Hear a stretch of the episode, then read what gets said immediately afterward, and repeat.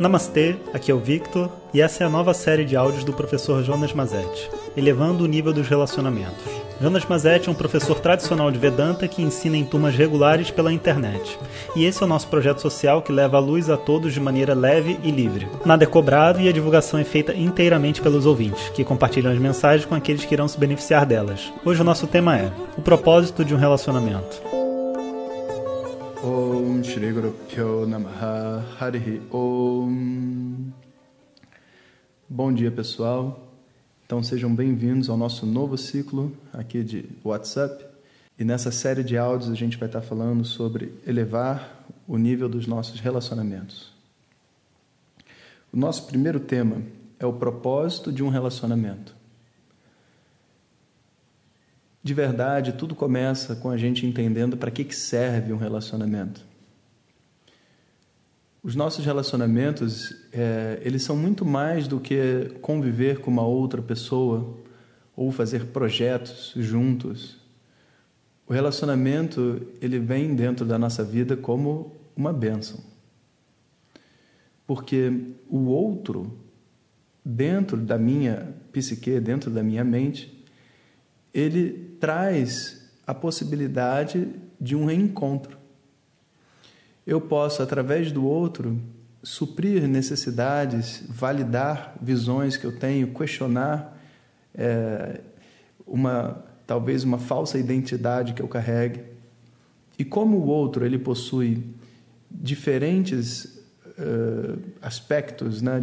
uma história diferente, emoções diferentes, uma visão diferente de vida, ele sempre vai trazer para mim uma perspectiva sobre mim mesmo que é diferente da que eu tenho agora. Da mesma maneira que é muito rico para nós viajar para um outro país, né? A gente de repente, sei lá, se programa para ir para a Índia, que nem muita gente faz, porque é uma oportunidade de conhecer a cultura védica e estudar Vedanta. Da mesma maneira, quando eu visito uma outra pessoa, eu estou visitando uma outra cultura, uma outra mente. Se você viajar para um outro país com a atitude de alguém que só acredita que o seu país é bom e que nada mais no mundo serve, você vai ser que nem aqueles aquele estereótipo do capitalista americano viajando pelo mundo achando que está todo mundo errado. Sabe que as pessoas são ineficientes, que a Índia é uma sujeira, que o Brasil é, é um absurdo, uma baixaria. E você não tem como absorver aquilo que tem de bom. Porque todo lugar tem coisas boas e coisas ruins coisas que no seu referencial da sua cultura é feito de uma maneira talvez melhor. Mas, se você tiver o coração aberto, quando você se permite viver algo que um outro povo, uma outra cultura, uma outra mente está vivendo, você tem uma outra perspectiva da mesma vida que você leva.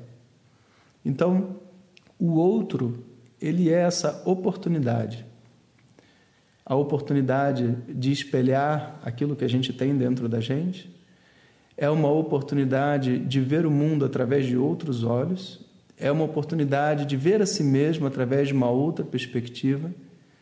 E, obviamente, é uma oportunidade de crescer. Quando a gente pensa num relacionamento, se o relacionamento está alinhado com a minha vida, ou seja, se eu é, tenho um relacionamento porque eu quero e eu quero ser uma pessoa feliz e melhor, naturalmente o relacionamento de alguma maneira tem que estar conectado com a minha busca pela felicidade. O erro que as pessoas cometem é achar que a outra pessoa existe para me fazer feliz. Mas esse não é o propósito de um relacionamento. E não é o propósito de nenhuma pessoa. Imagina isso. Eu existo para fazer uma outra pessoa feliz. Aí ela existe para me fazer feliz. Agora eu sou infeliz tentando fazer outra pessoa feliz e eu não consigo. E ela é uma infeliz tentando me fazer feliz, também não consegue. Então agora somos dois infelizes viajando junto pelo mundo, aguentando um ao outro, a família, o trabalho. Isso, na verdade, é um caminho de tortura, não é um caminho de felicidade. A felicidade de qualquer pessoa começa em si mesmo e termina em si mesmo.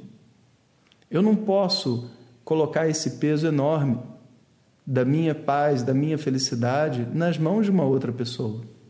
Nem eu sei como encontrar essa felicidade. É assim que todo mundo começa. Como que eu posso agora colocar essa responsabilidade na mão de uma outra pessoa? E tudo começa aí. Quantos relacionamentos a gente não vê, sabe, onde o casal ou os amigos né, estão vivendo e de repente considera a outra pessoa um porre, porque eu estou infeliz e a culpa é dela e a culpa é dele. A felicidade não é culpa, porque não é responsabilidade de ninguém. Eu não tenho como passar para uma outra pessoa a responsabilidade de estar em paz. Imagina assim, que alguém chegasse para você e falasse: "Olha só, a responsabilidade de eu estar descansado é sua. Ué, mas peraí, quem, quem tem que descansar é você? Como é que eu vou ser responsável pelo seu descanso? Não, não, não, você tem que me fazer descansar. Eu não tenho como te fazer descansar, você tem que dormir e descansar. Eu não posso passar a minha responsabilidade de descanso para uma outra pessoa, porque quem descansa sou eu, não é a outra pessoa. A outra pessoa pode até me ajudar, sabe? Pode até, de alguma maneira, sabe, participar desse meu projeto de descansar, mas ela não pode descansar por mim. Ninguém pode ir no banheiro por você. Ninguém pode comer por você. Ninguém pode de verdade viver amor por você. Uma pessoa não tem como amar e dar o amor que ela está sentindo para você. Uma pessoa não tem como ficar em paz e dar a paz para você. Uma pessoa não tem como oferecer para mim aquilo que só eu posso ter e fazer. E, portanto, essa felicidade, que não é dependente do mundo exterior, ou seja, eu estou em casa com os meus filhos, com, a minha família, com o meu carro, com tudo que eu tenho, com tudo que, que eu preciso ter, e estou infeliz. Quem que vai me dar essa felicidade? Não é minha esposa, meu marido, meu amigo, meu filho, meu pai, não, nada disso. Essa felicidade, ela só vai se encontrar dentro de mim e não fora. E, portanto, essas outras pessoas, elas não têm a responsabilidade nem o propósito de me fazer feliz. O que existe de verdade com essas outras pessoas é uma contribuição, uma contribuição para o projeto chamado vida. Talvez a minha mente já esteja tão corrompida e tão destruída que eu não consiga me ver bem sozinho. E por mais que as outras pessoas contribuam da forma como elas podem e querem, isso não seja suficiente para eu ser feliz. Ok, isso é possível. Agora, ela não, não é responsável pela minha felicidade. Ele não é responsável pela minha felicidade. Nós somos companheiros de jornadas. Ou eu vou encontrar essa felicidade por mim mesmo, ou essa felicidade não será possível. Mas professor, então, qual que é o propósito de um relacionamento? O propósito de um relacionamento não é fazer com que a felicidade venha até mim porque a outra pessoa me deu, não é isso. O propósito de um relacionamento é me conduzir, contribuir para o caminho da minha felicidade. Como que eu posso, entre aspas, né, que alguém contribua para a minha felicidade? Bom, sendo um instrumento do meu crescimento, como a gente conversou no início do áudio, e mais ainda, quando a outra pessoa, junto comigo, vive algumas situações, é minha companheira dentro de algumas situações e através dessas situações, eu atendo às minhas necessidades. Observa, não é ela, eu atendo às minhas necessidades.